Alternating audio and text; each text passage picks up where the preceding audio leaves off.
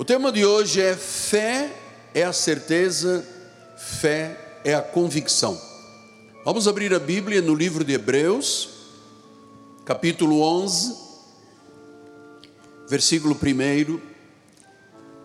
Apesar de nós eh, termos um telão onde todos podem visualizar os versículos, os ensinamentos, mas é muito importante que você não deixe de abrir a sua Bíblia. A Bíblia não é um livro, a Bíblia é a palavra de Deus sagrada, ela é viva e é eficaz, ela é cortante, como uma espada de dois gumes. Diz assim o apóstolo São Paulo, que escreveu esta carta aos Hebreus, que eram os judeus que se haviam convertido ao Evangelho da Graça mas que ainda não tinham muita experiência com Cristo, o ressuscitado. Esta carta é perfeita.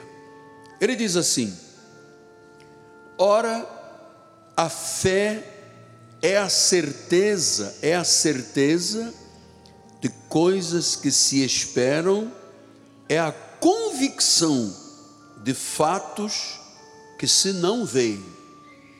Que esta palavra abençoe todos os corações, abençoe a tua alma, o teu espírito e o teu coração. Vamos orar ao Senhor.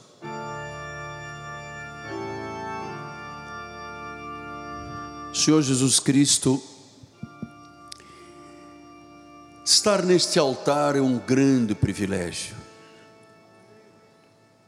Poder ministrar a palavra é algo maravilhoso.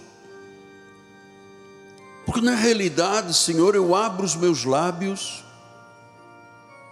e tu enches a minha boca com palavras celestiais, palavras espirituais, palavras que são semente, que são vida, que transformam, que regeneram a vida da pessoa, que geram um novo nascimento. Isso é maravilhoso. Eis-me aqui, Senhor. Usa as minhas cordas vocais, usa a minha mente, o meu coração, para dar expressão a esta palavra, em nome de Jesus. E a igreja do Senhor diga: Amém, Amém e Amém. Graças a Deus. Obrigado, meu profeta. Meus amados irmãos, minha família, santos preciosos de Deus, aqueles que são reino e sacerdócio, são propriedade exclusiva de Deus, são nação santa, são raça eleita, aqueles que têm um chamado para proclamar as virtudes do reino, os meus filhinhos em Cristo. Estudar o livro de Hebreus é fundamental para a vida cristã, especialmente para aqueles que são mais novinhos na fé,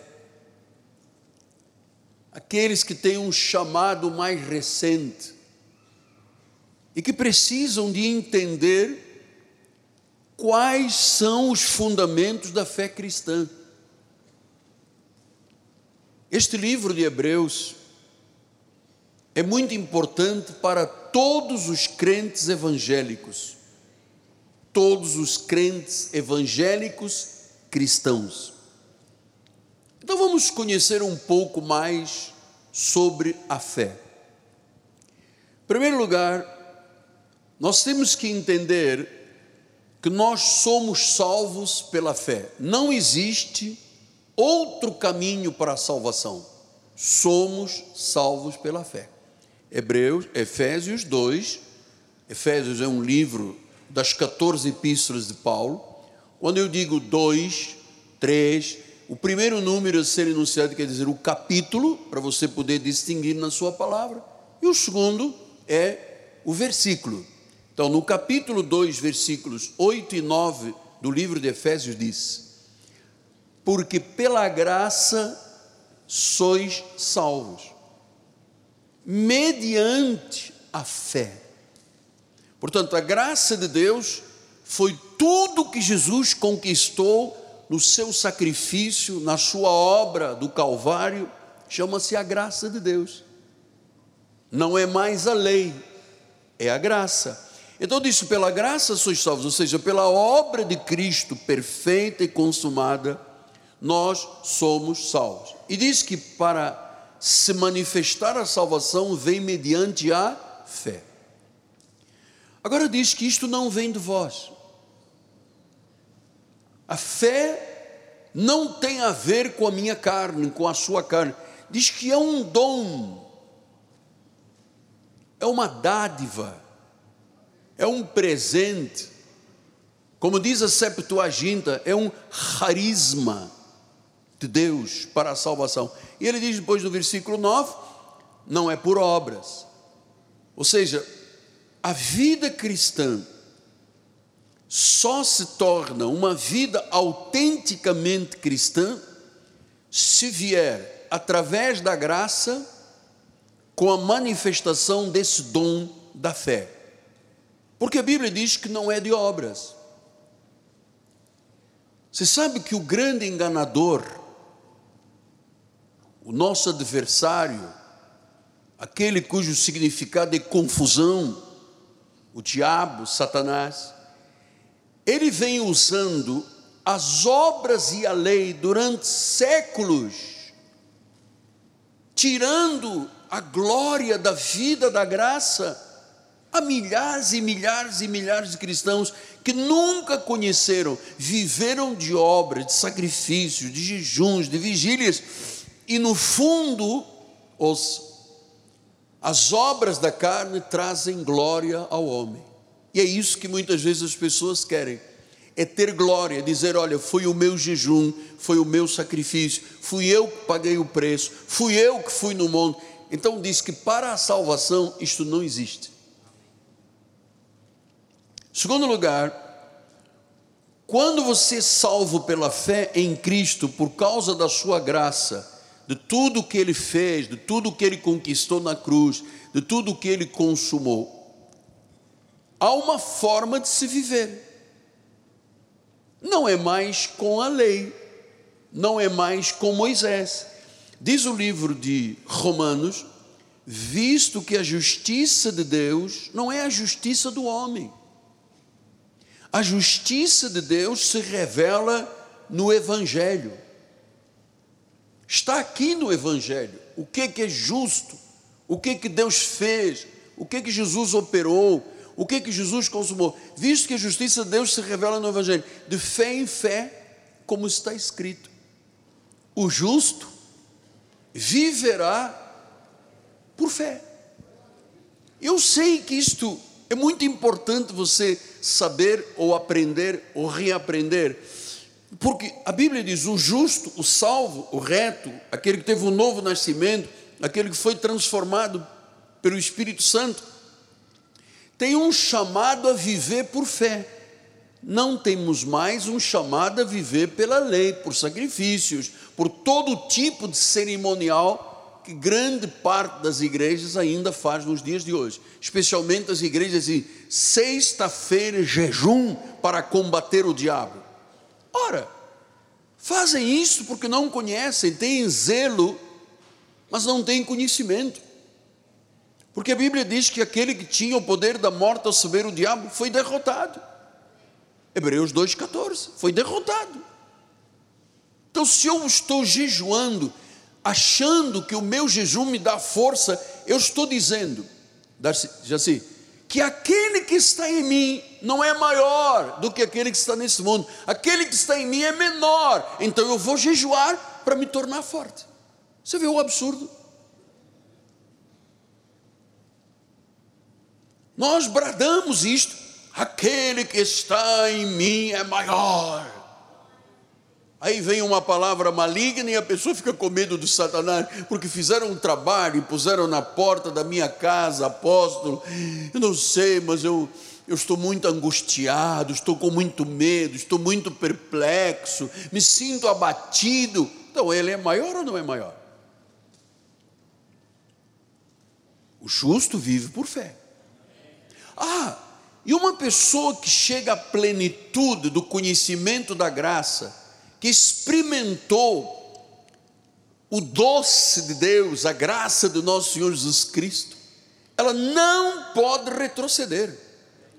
Diz a palavra de Hebreus 10, 38: Todavia, o meu justo viverá pela fé.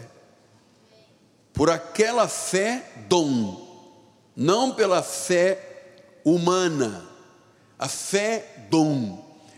Diz que o meu justo viverá sem retroceder. Amados, ouça o que o vosso orientador, o vosso pastor, o vosso tutor vos ensina. Não existe maior ofensa a Deus do que um evangélico cristão viver por obras, negando a obra eterna de Jesus. Paulo disse que isso é pisotear o sangue de Jesus. Isso é degradar a graça de Deus. Isso é difamar a graça de Deus. E os irmãos, eu sei que isto é muito duro de compreender, nós estamos lançando alicerces à vida. Durante muitos anos eu vivi como legalista judaizante, em vez de viver por fé, eu vivia na prática das obras, das obras da carne. Até que um dia Deus disse: Por que você faz isso? Por que você jejua? Por que você faz vigília? Por que você passa óleo na cabeça das pessoas? É o quê? Até que eu entendi o que, que era a graça. Paulo disse: A minha graça te basta. Nós dizemos: Jesus é suficiente Salvador. É suficiente ou não é suficiente? Há algum nome Astério, que seja maior que o nome de Jesus? Não. Se Ele é por nós, quem será contra? Alguma coisa te pode separar do amor de Deus que está em Cristo Jesus? Então Ele é suficiente. Para 90 e poucos por cento dos crentes, Ele é insuficiente. Não pode retroceder. Se uma pessoa que experimentou a graça retrocede, diz que isso entristece, disse, isso não se compraz, a minha alma não se compraz nisso. Então somos salvos pela fé, vivemos por fé, não retrocederemos nunca. E como é que vem a fé, apóstolo? Porque eu, eu vou o quê? O que, que o senhor acha? Eu vou numa farmácia e diz, me dá uma pílula de fé. Ou então eu vou olhar para um irmão da igreja e dizer: Puxa, esse irmão tem muita fé, ele grita muito. Eu quero essa fé dele. Ou então, em algumas igrejas, diz: Eu quero a fé de Gideão. Eu não quero a fé de Gideão. Eu quero a que é de Cristo. Então a fé vem como? O bicho vai colocar Romanos 10, 17. Assim, a fé vem. Olha o que, que acontece quando um pregador ama, é apaixonado por Deus, pela Bíblia, faz um sermão expositivo, é demorado um pouco, mas é, é maravilhoso, não existe nenhum, não há coisa mais doce do que a palavra, como o mel, diz o salmista. Então disse: a fé vem, só há uma forma deste dom da salvação chegar pela pregação. A fé vem. Ou seja, quando a palavra de Cristo, a pregação pela palavra de Cristo, quando a palavra de Cristo é pregada, não é uma palavra de uma pessoa que se diz guru, ou alguém que prega esse sistema novo que existe aí, os influencers que pregam três passos para aqui, quatro passos para lá, sete passos para frente, dois para trás. Isso, isso não é a pregação de Cristo. pregação de Cristo tem peso, tem substância, tem vida. Diz que quando você ouve a pregação, a fé vem. Então, o que é a fé? O que é a essência da fé? Como é que nós devemos entender a fé, nós que já temos olhos espirituais iluminados? Deus já retirou os véus da lei de Moisés, Deus já retirou as escamas que cobriam os nossos olhos, porque nós éramos religiosos. Nós temos aqui irmãos como éramos católicos, outros eram espíritas, outros seguiam orientalismo. Nós éramos, nós tínhamos uma cegueira espiritual provocada por Satanás. É ele que cega o entendimento para a pessoa não crer na glória do Evangelho. Então, a fé é um dom de Deus. E a fé se opõe à razão. Bispo Forte, se opõe à razão. A fé se opõe à ciência. A fé se opõe aos racionalismos, às filosofias. A fé é superior. Por isso, é que quando o Senhor estuda comigo o livro de Hebreus, especialmente o capítulo 11, lá está a galeria dos heróis da fé. O capítulo 11 é o capítulo da honra dos santos do Antigo Testamento que criam na promessa e não tinham nada confirmado, eles criam numa promessa. E a promessa só veio se confirmar e manifestar em Cristo. Mas eles acreditaram. Eles acreditavam no poder da fé, na excelência da fé, na fé dos eleitos. Então a fé, amado, é transcendental. E claro que se eu fui salvo pela fé, ouvi pela fé, a palavra veio a mim, palavra, a fé veio a mim pela palavra de Cristo, eu ouço a palavra, não posso retroceder, tenho um chamado a viver, significa então que a fé exige um exercício continuado. Fé é ação. Fé é ação com confissão. Paulo diz: aquilo que eu creio, eu falo. Então, quem é da fé, crê e fala. Então, o cristianismo é atitude. Cristianismo é ação. Cristianismo é confissão. Cristianismo é a graça, é a fé. Então, quem é que nos trouxe esta revelação? Foi o apóstolo São Paulo que quando foi assunto aos céus, ao terceiro céu, e Deus lhe revelou o pacto da graça, a aliança da graça, ele mostrou de Gálatas a Hebreus que Cristo veio virar ao avesso, cabeça para baixo, a concepção judaica legalista. Jesus botou de cabeça para baixo. Jesus tornou o avesso, porque ele disse: Moisés dizia, o jejum, a vigília, o paga o preço, o suor, as cerimônias, os ritos. Jesus veio e botou isso tudo ao avesso e disse: Não, é fé, não é mais lei. Jesus disse que a lei se tornou caduca.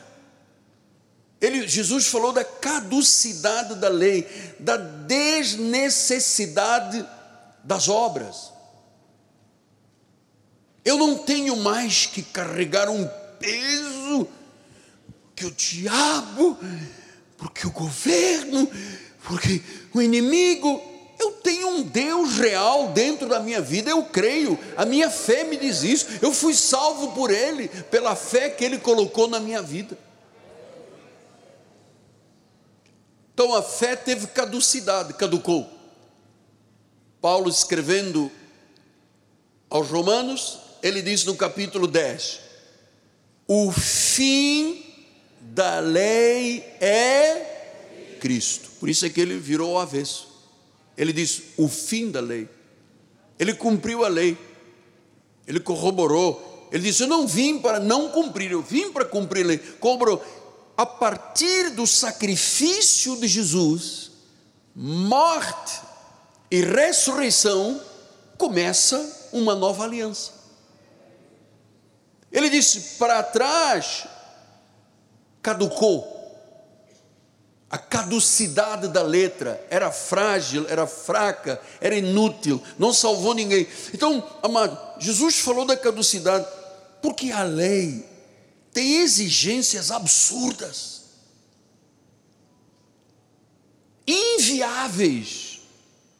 Nunca ninguém cumpriu a lei, a não ser Jesus, cumpriu toda, para que eu não tenha que viver na lei. Então, exigências absurdas, inviáveis, inviáveis, sabe? Ninguém conseguiu cumprir na totalidade a lei. Todo sacrifício. Eu não estou dizendo, se o senhor quiser fazer um sacrifício, faça. Mas você está você está negando a obra de Cristo. Pastor, mas eu tenho uma vontade de jejuar, porque eu aprendi, eu, eu fui atrás de um versículo, fui na internet e tinha um versículo que dizia assim: Esse demônio, esta casta não sai sem oração e sem jejum. Está vendo, apóstolo? Está aqui. Oi, é verdade. Naquele pacto antigo, os judeus faziam isso. Eles não tinham Cristo dentro deles. Cristo não estava no cumprimento da lei. Então, quando eu vivo de sacrifícios e ritos, eu estou exaltando o homem, não estou exaltando Deus. Eu estou vivendo, conforme Paulo disse, de aparências e não de coração.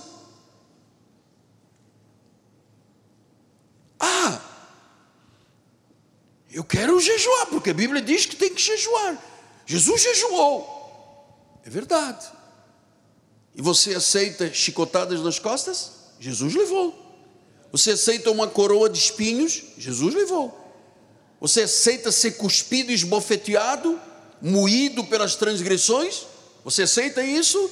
Você aceita ser morto numa cruz para você ser igualzinho a Jesus? Gente, ele fez tudo isso para que eu não tenha que fazer.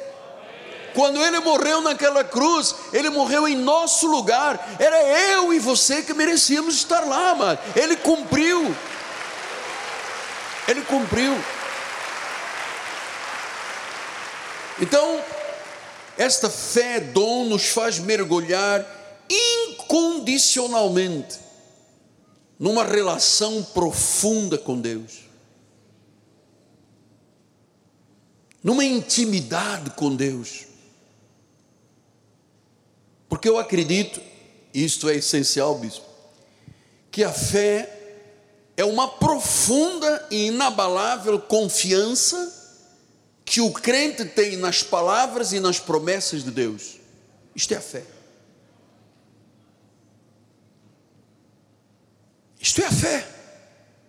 Uma profunda e inabalável confiança. Deus diz, eu creio. Está na Bíblia, eu creio. Mas não é assim que os cristãos vivem. Eu creio, mas eu vou jejuar porque, just in case, caso Deus falhe, caso isto aqui não seja tão verdade, caso Deus seja apenas uma imagem, uma, uma ideia, então eu vou pagar o meu preço. Você está ultrajando o espírito da graça e profanando o sangue da aliança. É verdade, filhinhos, que existem muitos movimentos de fé hoje no Brasil, chamados movimentos de fé, no Brasil e no mundo, e onde não existe fé nenhuma. Existe a fé natural, a fé humana, um poder humano, um poder pessoal. É o que eu disse de Paulo: tem zelo, mas não tem conhecimento. Fazem justiça própria e negam a justiça de Deus. Isto é dramático. É como se eu dissesse a um filho meu: Você é meu filho. E ele dissesse: Não, eu não sou teu filho. Você é meu filho. Eu dou a minha vida por você. Eu faço o melhor pela tua vida. E a pessoa diz: Não, não, não, eu não preciso de você. Eu vou procurar aqui o meu vizinho.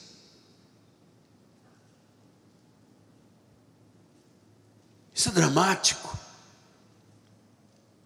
Porque a maioria dos ministérios, eu vou dizer isso com mão na Bíblia, sem medo de errar, porque eu tenho credibilidade para isso.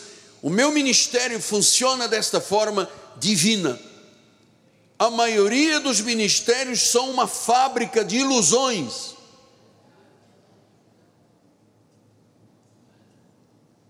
Entende, pessoal? Uma fábrica de ilusões. Leve este óleo e paz. Ah, quero o teu marido na igreja. Leva este sabonete, deixe mil reais aqui, mas leva esse sabonete, lava a samba canção dele, porque este sabonete vai fazer o teu marido te amar no escurinho, amar.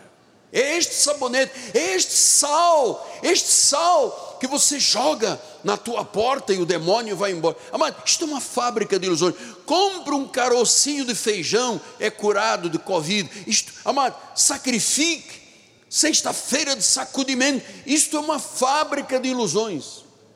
Não há salvação, não há fé. A fé do altar humanamente para persuadir as pessoas a fazerem isso. Corrente disto, corrente daquilo, corrente sexta-feira, corrente sacudimento. Isto é uma persuasão, mas é uma fábrica de ilusões.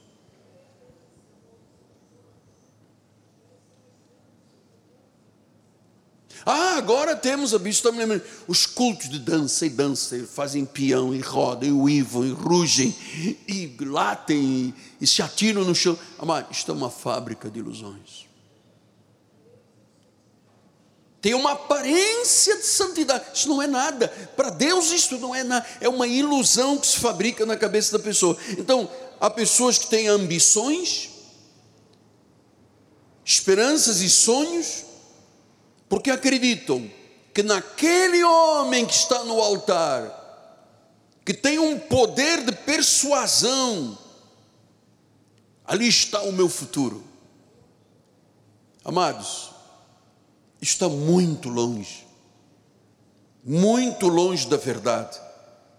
É uma grande mentira, é um grande engano. Fé não é um poder que alguém tem pessoal para criar uma expectativa de futuro na vida das pessoas pelo seu poder de persuasão. Hoje existe um marketing para os pastores.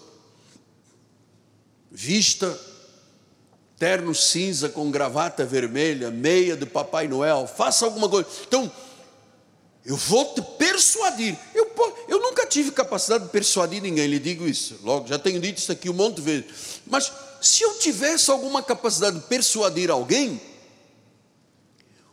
que tipo de futuro essa pessoa teria pela minha persuasão? Zero.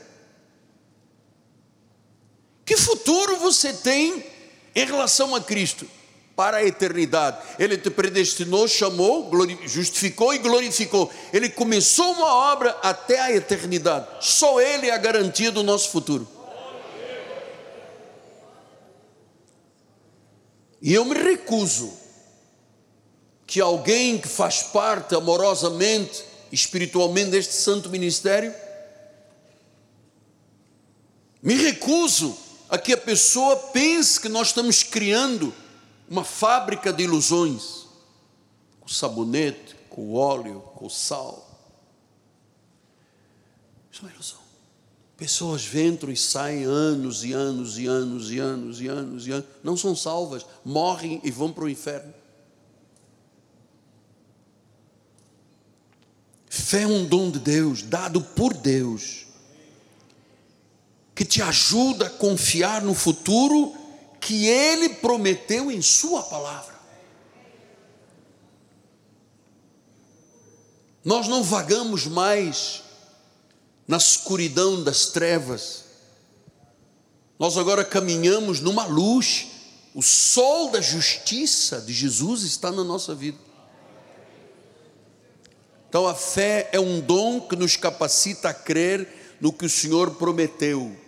É uma grande diferença, água pro vinho, do que você ter um pregador que persuade você, dizendo-te: se você usar este óleo, perdão, agora estão distribuindo um óleo, metade é óleo, metade é um negócio vermelho, porque é o óleo do Espírito e o sangue de Jesus. Então, leve para casa, ponha na roupa, põe na cabeça do teu marido, nos teus filhos, você vai ver o negócio se abrir, a justiça te dar vitória. Isso, amado, isso é ilusão, é mentira.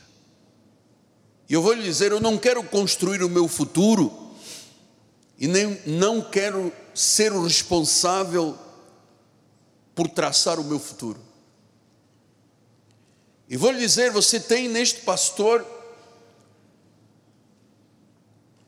a sinceridade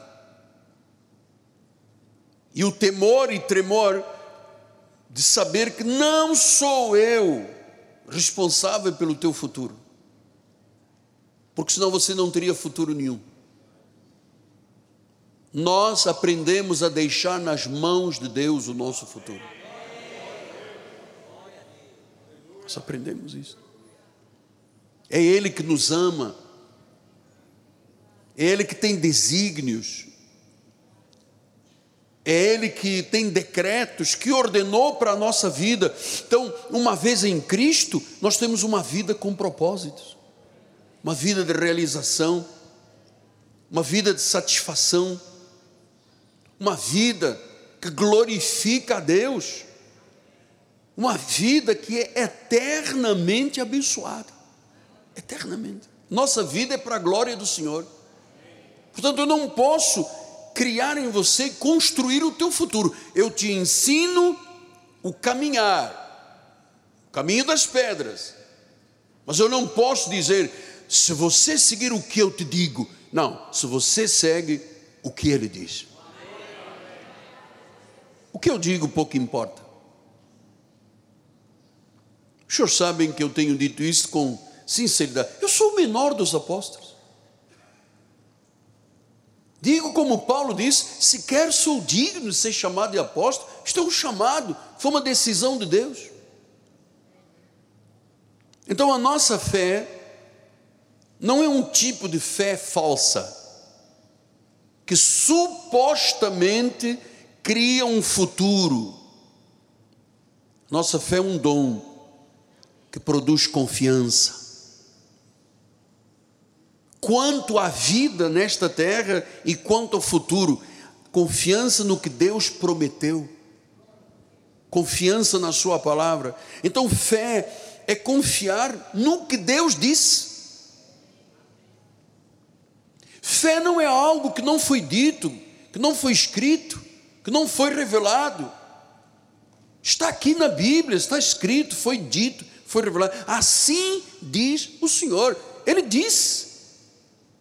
Nós não cremos na existência de deuses, nós cremos na existência de um único Deus. Então a fé está escrita na palavra. Está escrita com toda a glória de Deus. E esta fé é dada àquele que é um verdadeiro crente em Jesus, ao eleito, ao escolhido, ao predestinado, ao glorificado. Se fosse diferente, filhos, todas as nossas histórias de vida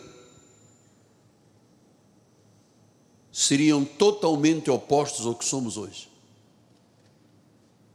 Se não fosse Cristo e a fé, a Vera não teria dito, fui curada, a Nilceia não teria dito, o câncer desapareceu, a bispa não teria dito, graças a Deus, tudo benigno, não tenho mais nada, não poderíamos dizer isso aqui.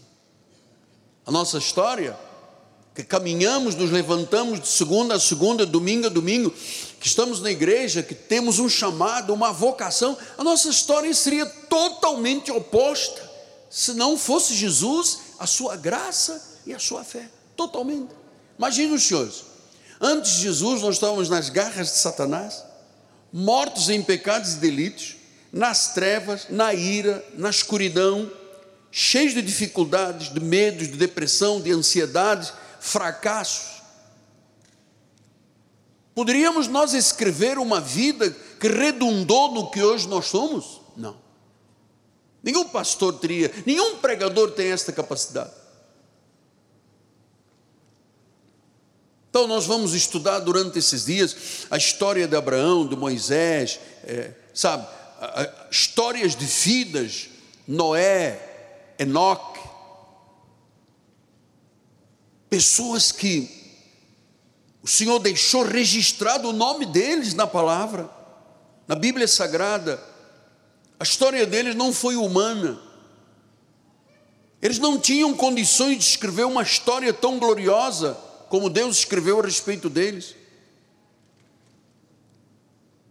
E olha que alguns foram marcados com muitos sofrimentos, como eu também fui marcado com muito sofrimento. Mas chegamos aqui. Chegamos aqui. Se pudéssemos escrever a nossa vida, a história da nossa vida, seria totalmente diferente como Deus tem escrito, escreveu e escreverá.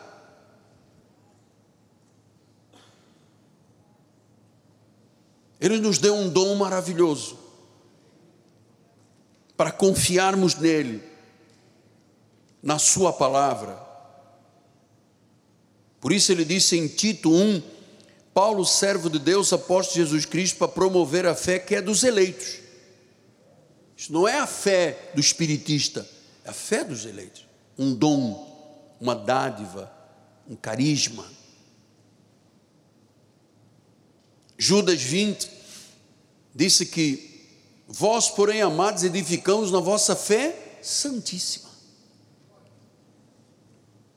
A fé é dom, é santa, é dos eleitos, não é algo da personalidade do pregador, é Deus que coloca em nós uma semente que nos faz crer. Nós, neste ministério, dizemos: está na Bíblia, eu creio, ponto.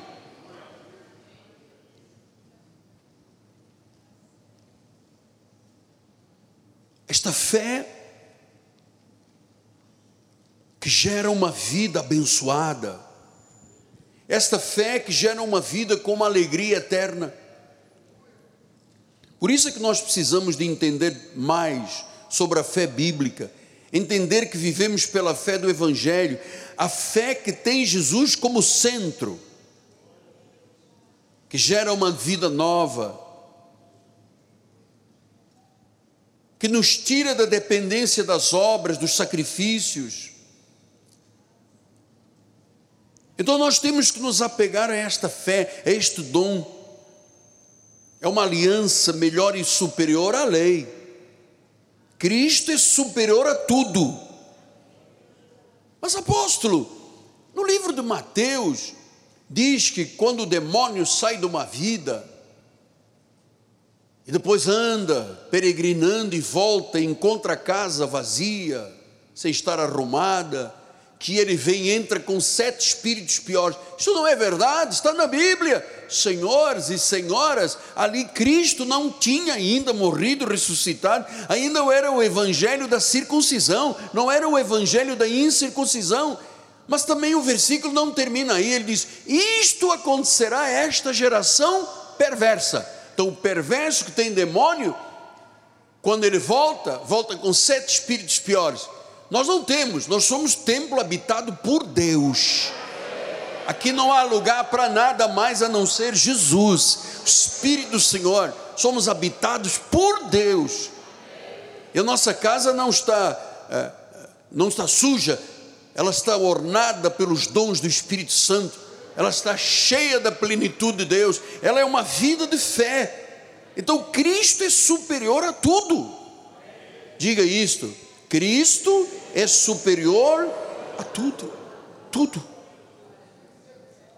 Então Jesus e o seu sacrifício são superiores a tudo.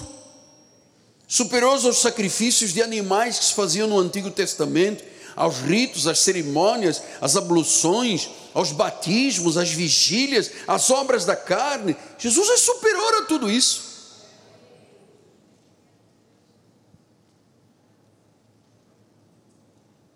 Jesus é superior e melhor que os anjos. É melhor que os profetas, é melhor do que Moisés, é melhor do que Araão, é melhor do que Josué. Ele é um sacerdote superior aos sacerdotes do Antigo Testamento. Hebreus 3 explica isso. Por isso, santos irmãos que participais de uma vocação celestial, considerai atentamente o apóstolo e sumo sacerdote da vossa confissão. Ele é o apóstolo e o sumo sacerdote. Hebreus 9,15 diz que ele é mediador de uma nova. Acabou, a caducidade da letra acabou. Eu sei que é difícil para quem vem de uma tradição evangélica legalista, você arrancar o óleo, o sal, os sacrifícios, os jejuns, a pessoa diz: Pois, mas então não tenho nada para fazer, nada para sacrificar. O justo viverá por fé. Ele é o mediador. Hebreus 12, 24 diz: Jesus é o mediador de uma nova aliança. O seu sangue da aspersão fala coisas superiores ao que falou Abel, que já estudamos aqui superior a Abel. Então, amados, coloca a sua fé em Jesus, ele é superior a tudo e a todos os todos, em todos os sentidos. Ele é a verdade absoluta e única. Coloque sua fé em Jesus. Eu vou lhe dizer, amados, pelo que eu conheço de vida evangélica, quase meio século, milhares e milhares de crentes nunca chegaram a este entendimento sobre Jesus. Por isso vivem na prática do judaísmo, as obras. Milhares no Brasil e no mundo retrocederam da fé, voltaram a ser escravos. Quantos crentes em Jesus aí fora usam amuletos, usam cruz, guardam eh, santinhos, tudo isso é muito interessante, mas é sem proveito, serve para nada. Gálatas 5, 1 disse: Foi para a liberdade que Cristo nos libertou. Libertou da morte, do inferno, do diabo, da eternidade no Sheol, da lei, dos sacrifícios, dos vigílias, dos jejuns. Ele nos libertou dos batismos, disso tudo, a caducidade da letra. foi para a liberdade, não foi para a libertinagem, foi para a liberdade. Amado, uma coisa é você ser livre, outra coisa é dizer, é pequei, errei, o diabo vai me pegar, perdi a salvação, Deus apagou o nome do livro da vida, como se no céu houvesse um quadro com um anjo com uma borracha de apagar. E Jesus dissesse: Está vendo aquele lá embaixo? Tira o nome dele do livro da vida. Ele brigou com a sogra. Sogra não se briga. Sogra se ama e manda flores. Ah, é porque o senhor não tem, se tiver. Não, não, não, não. Apaga o nome, apaga o nome. Aí o irmãozinho vem no outro domingo, eu quero me arrepender e me arrependo porque briguei com a minha sogra. Anjo, escreve outra vez o nome dele. Você, você percebe a loucura do que, que se tornou o cristianismo? Foi para a liberdade, Cristo nos libertou ele diz: permanecei, pois, firmes. Aqui não tem gente se desviando da graça. Quem se afasta da graça é porque nunca foi salvo pela graça. Nunca. É impossível. Então disse: não vos submetais de novo. Agora ouça, filho, atenção. Não vos submetais de novo a um jugo de escravidão. O que é o jugo de escravidão? A lei. A pessoa acha que jejuando, ela está fazendo uma coisa boa, sacrificando, está agradando ao coração de Deus, você está profanando, ultrajando, insultando. O maior insulto que os crentes fazem é ir contra o que Deus diz na palavra. É um insulto. É um insulto. Então nós não, nos, não procuramos nos justificar em obras. Diz o versículo número 2: Eu, Paulo, vos digo que se vos deixar de circuncidar, se você fizer alguma coisa, ah, a circuncisão dos judeus no prepúcio do homem era um sinal de pureza. Então, toda criança, oitavo dia circuncidado, ao vigésimo terceiro dia consagrado. Ali é um sinal de pureza. Ele diz: se você hoje, na graça, se deixar circuncidar, ou se você se deixar levar por alguma obra da lei, Cristo de nada aproveita. Nada, zero. Ele fez, agora eu vou ter que fazer. Quem é o crente que aceita num culto público trazer um filho aqui na frente para eu cortar o prepúcio do bebê? Vão me achar louco.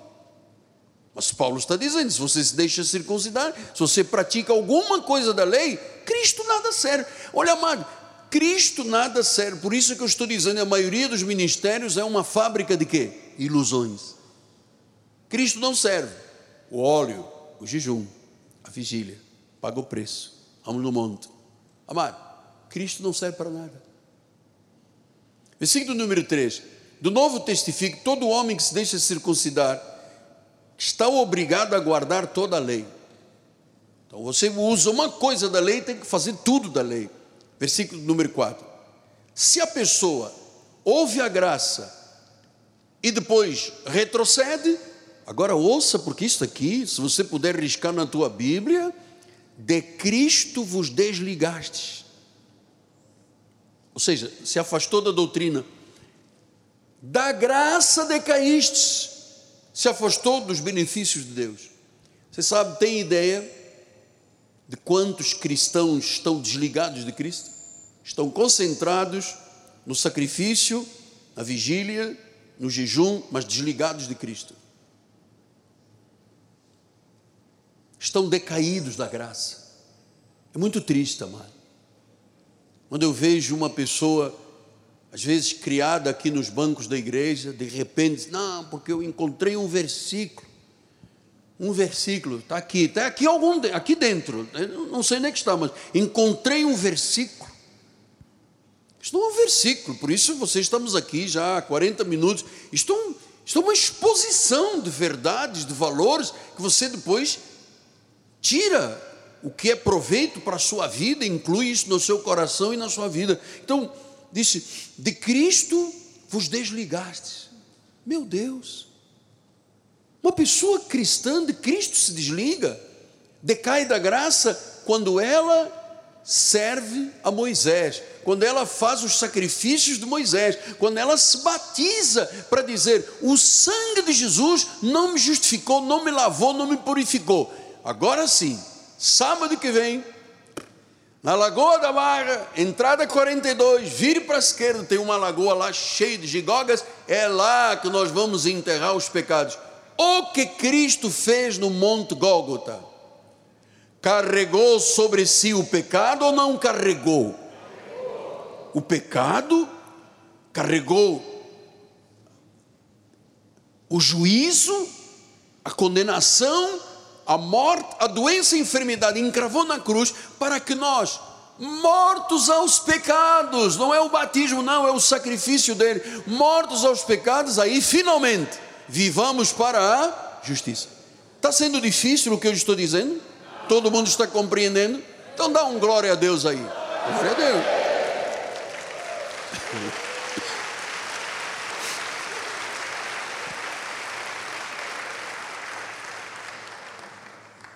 Pastor,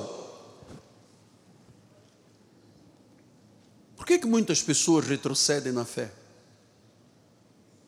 Hoje em dia o quente é. Eu, eu era pastor, não sou mais pastor, eu era crente, não quero mais igreja, não acredito mais em Deus, eu sou um ex ex-crente em Jesus. Não existe ex-crente.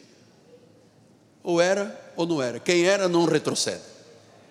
Quem retrocedeu nunca foi.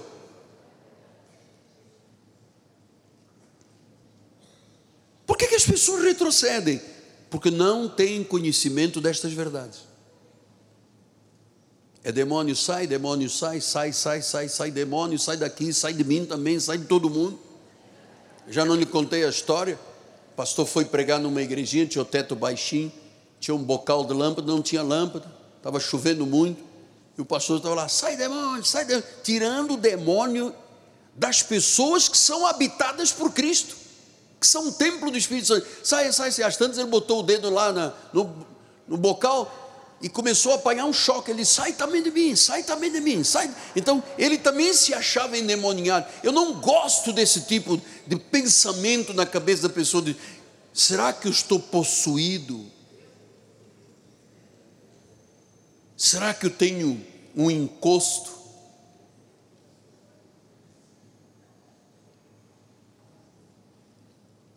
venha totalmente para a nova aliança. Venha totalmente para Cristo. Venha totalmente para a fé em Jesus. E vou lhe dizer com fé: neste ministério não há obras. Neste ministério não há méritos humanos.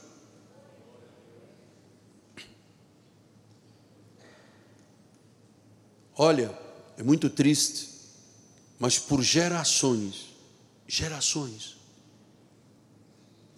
Muitos, por causa de falsos líderes, estão ainda arraigados ao judaísmo. Você tem ideia de quantas pessoas já se batizaram? Uma, duas, três, quatro, cinco. Nós temos um senhor lá atrás que se batizou 18 vezes até chegar aqui à igreja. 18.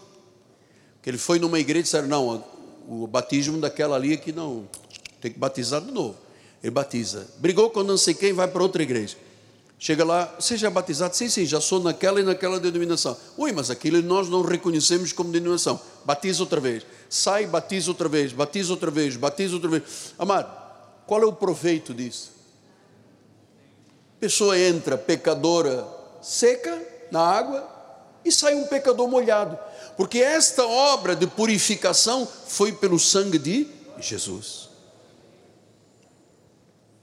A fé é um dom de Deus. A fé não é conquistada por obras ou sacrifícios.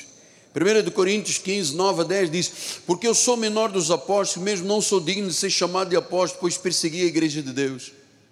Mas pela graça de Deus sou o que sou. E a sua graça que me foi concedida não se tornou vã. Antes eu trabalhei muito mais que todos eles. Não, não, não, todavia não eu, mas a graça de Deus a graça de Deus comigo. Então a salvação é pela fé, é um dom de Deus somente. Agora, entramos na segunda parte, esta foi a introdução. Agora vamos entrar na segunda parte da mensagem. Pastor, foi fácil para o senhor quando o senhor foi tantos anos um pregador legalista? A sua antiga denominação é legalista até hoje. O que, que aconteceu na sua vida? Deixa eu lhe explicar. Stott e MacArthur dizem isto com perfeição. Eu tive que ser desprogramado. Sabe quando você pega um computador, deleta, deleta, deleta. Sabe quando você leva o teu, faz um reset, desprograma de tudo, está pronto para receber uma nova programação? Deus me desprogramou do catolicismo. Eu amava, mas amava imagens e ídolos, e Fátima, e, e São Judas Tadeu, eu amava, trazia no peito sempre uma medalha de prata e ouro de São Judas, e beijava e fazia cruz. Deus me desprogramou. Deus me disse: Miguel, não toque em ídolos, isso é impureza. Ídolo é do demônio, tem boca que não fala, olhos que não veem, nariz que não cheira, mãos que não apalpam, pés que não caminham. Quem serve ou faz os ídolos vai se tornar igual a ele. tira os ídolos. Deus me desprogramou. Deus depois teve que fazer um, um reset na minha vida, desprogramado, do mundo evangélico judaizante. Porque eu nasci numa igreja em Lisboa, muito, muito, muito, muito legalista. Eu me recordo que eu ainda ia de cadeira de rodas para o culto, tinha um culto de oração às seis e meia da manhã, na cave da igreja, uma capela, e eu ia, então, ora fulano tal, ora, ora jovem, e eu orava muito enfático, gritando, gritando, e um presbítero disse: Este aí tem muita unção, ele grita muito. Como se grito fosse a unção de Deus.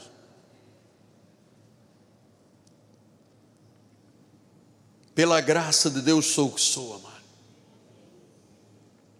Então Deus desprogramou o catolicismo. Para alguns, Deus desprograma do espiritismo, da idolatria. Para a pessoa ter coragem, pegou um ídolo, isto aqui não é de Deus, plá! Isso é uma desprogramação. Mas a pior desprogramação não foi do catolicismo. O catolicismo foi de um dia para a noite foi o evangelho judaizante legalista.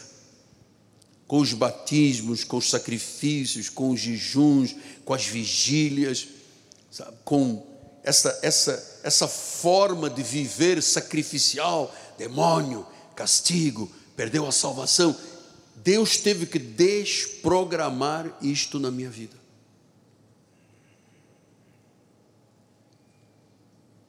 Eu deletei Isto por causa de uma revelação.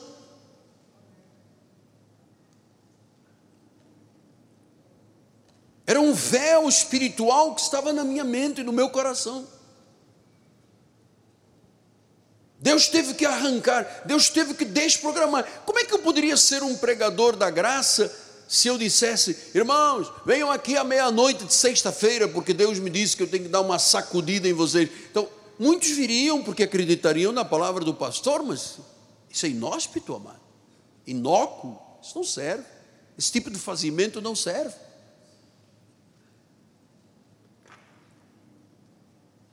Jesus é o Messias, a salvação vem pela fé por Jesus. Diz: o justo viverá por fé, se retroceder, não se compraz a minha alma. Versículo 29. Nós, porém, não somos dos que retrocedem para a perdição, porque abandonar a graça é a queda na perdição, é negar, é profanar o sangue da aliança, é ultrajar o Espírito da graça, é dizer que graça é besteira, que o sangue de Jesus não serviu para nada. Nós somos da fé, para a conservação da alma, então, o salvo pela fé não pode retroceder, não pode recuar. Recuar na fé é ser destruído, é decair. A fé é para a conservação da alma. Por isso ele diz, vamos lá em Hebreus agora, bispo. Hebreus 11, 4. Pela fé, Abel ofereceu a Deus mais excelente sacrifício do que Caim. 5. Pela fé, Enoque foi trasladado para não ver a morte. 7. Pela fé, Noé. O que, que vocês estão ouvindo aqui? Pela fé, pela fé, pela fé. Versículo 8. Pela fé, Abraão. Você ouviu aqui alguma coisa? Fé mais. Acho que foi pela fé. Temos que confiar naquilo que ele ensinou e prometeu. Porque a fé é a certeza, a fé é a convicção de fatos que se não vem. A fé na nossa igreja tem peso, a fé para nós tem substância. Foi pela fé, foi pela fé. Não disse que Abraão saiu para uma terra que Deus lhe prometeu e ele não sabia, mas ele antes de sair disse: Eu vou orar para ver se é Deus mesmo. O Senhor vem e aparece, Abraão diz: larga a tua parentela, vai para uma terra. Oh Senhor, desculpe qualquer coisa, mas eu, eu preciso Eu preciso jejuar primeiro para ver se és tu que estás falando. É assim que os crentes fazem com Deus. Fé é certeza, fé tem peso, fé é a substância, fé nos faz acreditar nas Escrituras, nas promessas, no que é invisível. É invisível, mas a fé, o dom, nos dá certeza. Confiar naquilo que ainda não se manifestou, mas que vai se manifestar. Acreditar, ter a certeza confiar no dom de Deus. Então a fé é a substância das coisas que se não veem, é a essência de coisas que se não veem, é a confiança no que ainda não é real. Isto é a fé. Portanto, se você tem uma luta qualquer na justiça, trabalho, família, dinheiro, Comece a usar a sua fé, a prática da fé. Eu creio, eu creio, eu confesso, eu tenho vitória. Isso é bom também para as questões de doenças e de enfermidades, amado. O médico diz e nós respeitamos a medicina, é de Deus. Nenhum médico se torna médico se não for de Deus. E eu vou lhe dizer, como diz a doutora Catarina, todos os médicos deveriam de acreditar em Deus. Todos. Porque o indivíduo que vai para uma sala de cirurgia e abre um peito, abre uma cabeça, abre um abdômen, amada, ali não tem só coisa humana, não.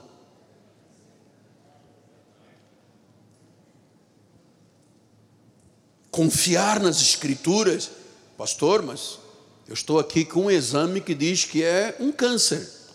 E agora, eu vou ficar lá pegando a Escritura e dizer: Estou curado pelas chagas de Cristo. Faça isso, você vai ver o resultado, amado.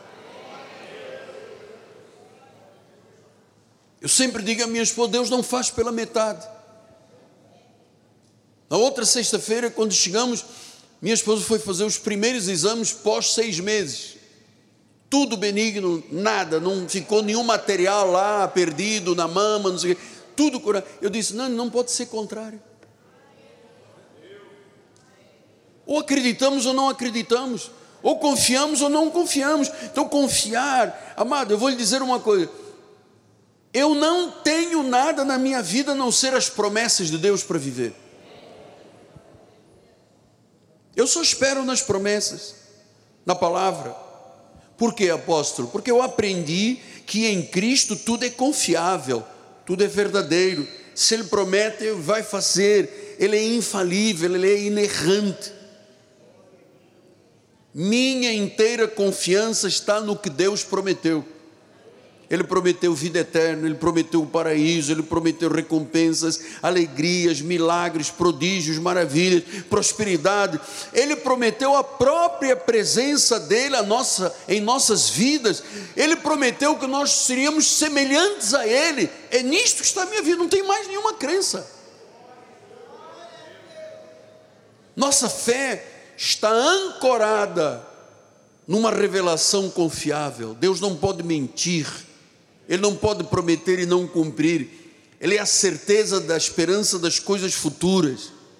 Nosso inteiro destino está nas mãos de Deus. As Escrituras são confiáveis 100%. A nossa fé é forte. Você tem uma fé forte, poderosa. As Escrituras são confiáveis. A fé é forte, é dom de Deus, ela nos permite ouvir, confiar nas Escrituras, no Evangelho e confiar totalmente em Cristo. Olha, filhinhos, eu confio em tudo o que Deus diz nas Escrituras. Se não, lhe digo com sinceridade, como dizem os americanos, it is waste of time. Seria perda de tempo. Se você não acreditar em tudo que te é ensinado, você está perdendo o seu tempo. Eu confio, porque a fé é um presente de Deus, é um dom que me faz acreditar nas Escrituras como verdade única. Tudo de Jesus, tudo é confiável. Nós cremos no nosso futuro porque Ele prometeu. Olha, nós oramos, nós cantamos, nós louvamos, nós ofertamos, nós dizimamos porque ouvimos a palavra e acreditamos nele e na palavra dele. Acreditamos nele como é e como ele é e quem é, nós acreditamos. Claro que isto é contra tudo deste mundo. Este mundo está decaído. Este mundo é tudo, é todo contra isto que eu estou ensinando, como foi contra Deus, contra o próprio Cristo. Houve uma hora que Cristo pregava e muitos dos seus discípulos o abandonaram. E ele disse a Pedro: Você quer também? Vá. Ele disse: Não, Senhor, tu tens as palavras da vida eterna. Muitos que andavam com Jesus o abandonaram. Não confiaram suficientemente.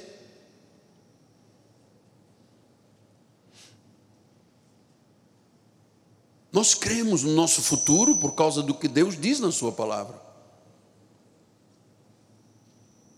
Tudo de Deus para nós neste ministério tem um peso tremendo de verdade, que o mundo não conhece, ainda. Porque nós estamos traduzindo o culto para inglês, espanhol, italiano, libras, porque nós queremos que o mundo conheça estas verdades e que os crentes não sejam escravos, sejam livres para terem prazer de ir à igreja, terem prazer de semear, prazer em ajudar a obra de Deus, serem generosos. Isto, isto é algo que Deus coloca na nossa vida. Olha, amados, eu vou lhe dizer uma coisa, de tantas que já lhe disse.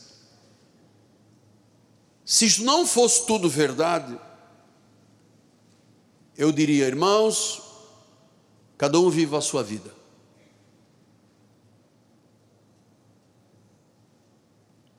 Mas você sabe que é verdade. O teu espírito diz no teu coração, é verdade.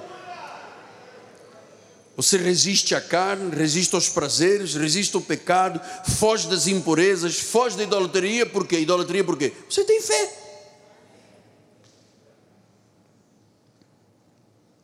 Porque você compreende que há uma recompensa de Deus para quem o honra. Então, esta certeza, fé, esta confiança mudaram a minha vida e a sua vida. Acreditamos nesta verdadeira revelação de Deus, vivemos do modo oposto ao mundo.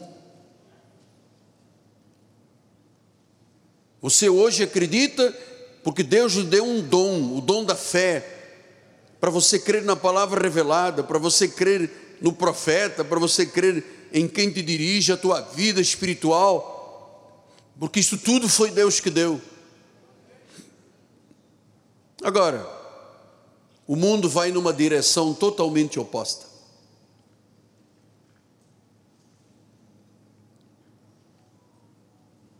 Eu vou lhe dizer que talvez haja alguém entre nós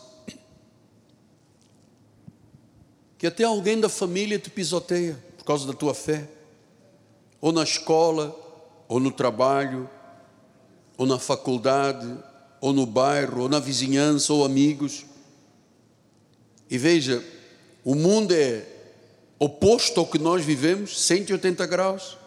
Às vezes tem gente da própria família que pisoteia a fé no trabalho, na escola. Às vezes a pessoa no trabalho é xingado porque diz que é crente. Ah, e Jesus ainda pediu uma coisa muito interessante em Filipenses 2,15: Os torneis irrepreensíveis, sinceros filhos de Deus, inculpáveis no meio de uma geração pervertida e corrupta você tem que resplandecer como luzeiro.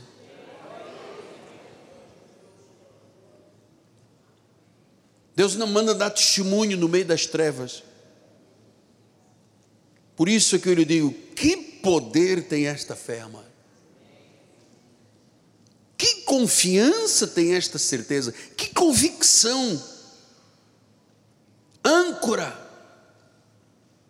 porto seguro certeza, convicção. Amado, eu vivo isto há 48 anos.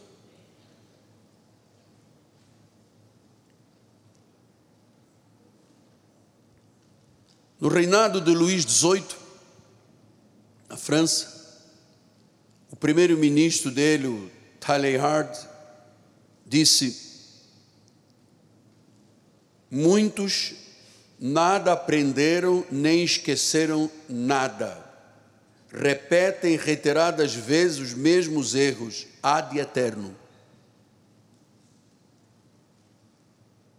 É muito simples quando alguém ouve um pregador da graça, e já existem alguns no Brasil, graças a Deus, na nossa denominação, exemplarmente.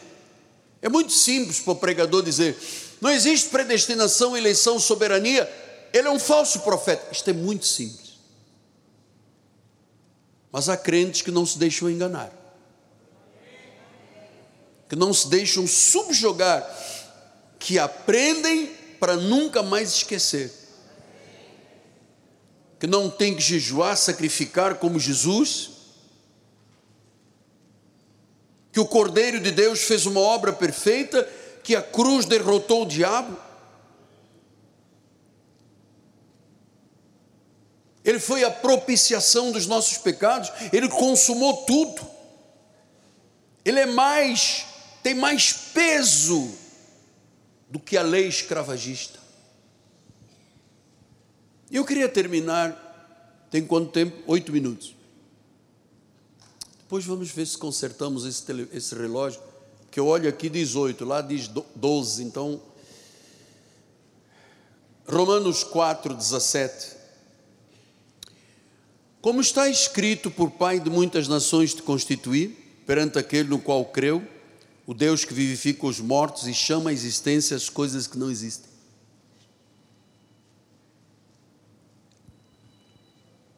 Para os nossos olhos físicos, talvez não exista ainda o milagre, mas ele já existe e já aconteceu.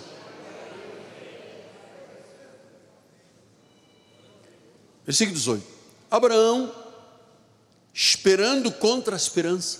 Você sabe o que é esperar contra a esperança? Diagnóstico médico diz: é tumor, é câncer, é isto, é R16, é R6, é R4, é R3. Você está ali esperando contra a esperança. Mas diz que Abraão creu para vir a ser o pai de muitas nações, conforme lhe foi dito. E fora dito: assim será a tua descendência. Agora vamos, porque precisamos só de terminar isto aqui guardando no coração. Sem enfraquecer na fé. Deus, aos 75 anos, Deus disse: Abraão, você vai ser pai.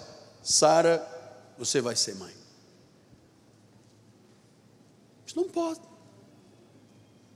até 75 anos, não toma testosterona, quer o que da vida? A senhora já perdeu o costume das mulheres, já não menstruou, como é que vai gerar um filho? Mas ele disse: Deus disse que eu ia ser pai. Sem enfraquecer, ele sabia que o próprio corpo dele já estava amortecido, já tinha 100 anos e a idade avançada também. Então ele esperou a promessa dos 75 aos 100 anos não enfraqueceu. Versículo 19, 20. Ele não duvidou, por incredulidade. Ele não duvidou da promessa de Deus, mas pela fé se fortaleceu. Ele acordava, glória a Deus, deitava, glória a Deus, ia dando glórias a Deus. Ele estava plenamente convicto. E é isso que eu agora abraço a igreja para nós estarmos todos plenamente convictos de que Ele era poderoso para cumprir o que prometera, não pode ter dúvida, plenamente convicto, plenamente convicto, ainda que tudo pareça difícil, ainda que não vai dar, ainda que isso, ainda que plenamente convicto, Deus cumpre somente o que Ele prometeu. Versículo 22, pelo que isso também lhe foi imputado por justiça 23. E não somente por causa dele está escrito que lhe foi levado em conta. 24. Mas também por nossa causa.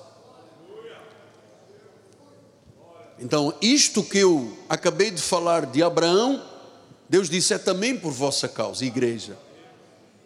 Nos será igualmente imputada saber a nós que cremos naquele que ressuscitou dentre os mortos, a saber o Senhor Jesus Cristo o qual foi entregue por causa das nossas transgressões, ressuscitou por causa da nossa justificação.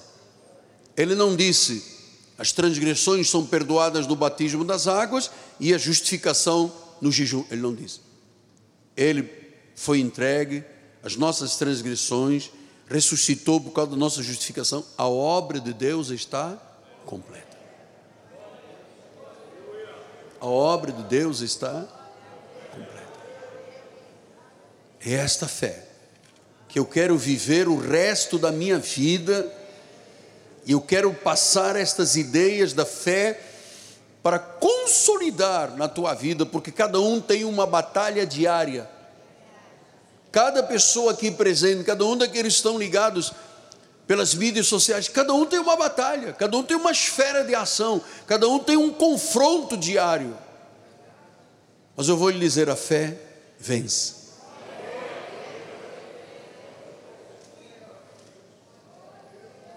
Sim, amado, não tem sim nem não. É sim, sim. Não, não é para o mundo. Não, não é para a lei. Sim, sim é para Deus. Então, creia, amado. Creia. Levante uma das suas mãos aí para o céu. Bota a mão no coração. Em nome de Jesus. Pai amado, tu prometeste que serias o Pai, que nós seríamos filhos e filhas. E aqui está o teu povo crendo naquilo que foi ministrado neste sermão expositivo. A palavra foi semeada, já está germinando, já está dando frutos, já está acontecendo o impossível se tornando possível, já está o infinitamente mais de Deus operando, segundo o poder que opera na nossa vida. Sim, Deus!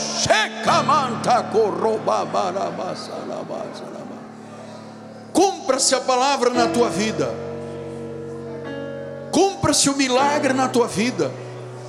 Cumpra-se o novo começo na sua vida.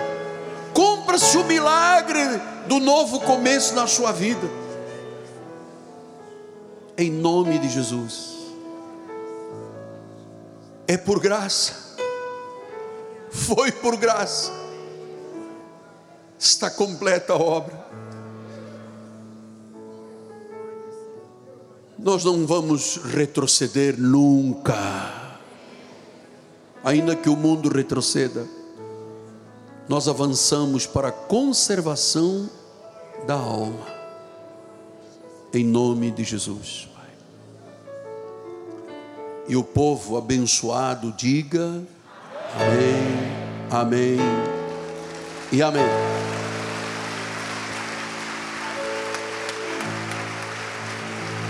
Vamos ficar de pé. Nossa bispa vai dar a bênção final. Os irmãos puderem ficar mais um pouquinho, nós vamos cantar um último hino. Quem precisar de voltar a casa, por favor, em paz. Amém. Você está feliz? Tem gratidão dentro do seu coração? Então levante as suas mãos para os céus. Obrigada, Senhor, pelo conhecimento da tua palavra, Senhor porque os nossos olhos têm sido iluminados, Senhor, para que nós vejamos, Senhor, que é por graça, que a tua graça nos basta, Pai. Que tu és um Deus soberano, um Deus de amor que cuida de nós, que prepara o melhor para nós, Senhor. Senhor, nós agora te pedimos, põe os teus anjos à nossa volta, nos livrando de todos os males, dos males visíveis, dos invisíveis. Pai, põe-nos agora a salvo de tudo, Senhor. E que nesta semana, Senhor, nós vejamos o teu agir. Senhor, nós vejamos sinais, prodígios e maravilhas, porque tu és o mesmo Deus que realiza milagres, Pai. Que nesta manhã, Senhor, nós saímos daqui felizes, abençoados, sem medo, sem temor do mal, porque tu estás conosco. Saia daqui para vencer. Sobre a tua vida não vale encantamento. A Bíblia diz que Deus nos guarda e o maligno não pode nos tocar. Você é filho escolhido de Deus. Graça e paz. Amém.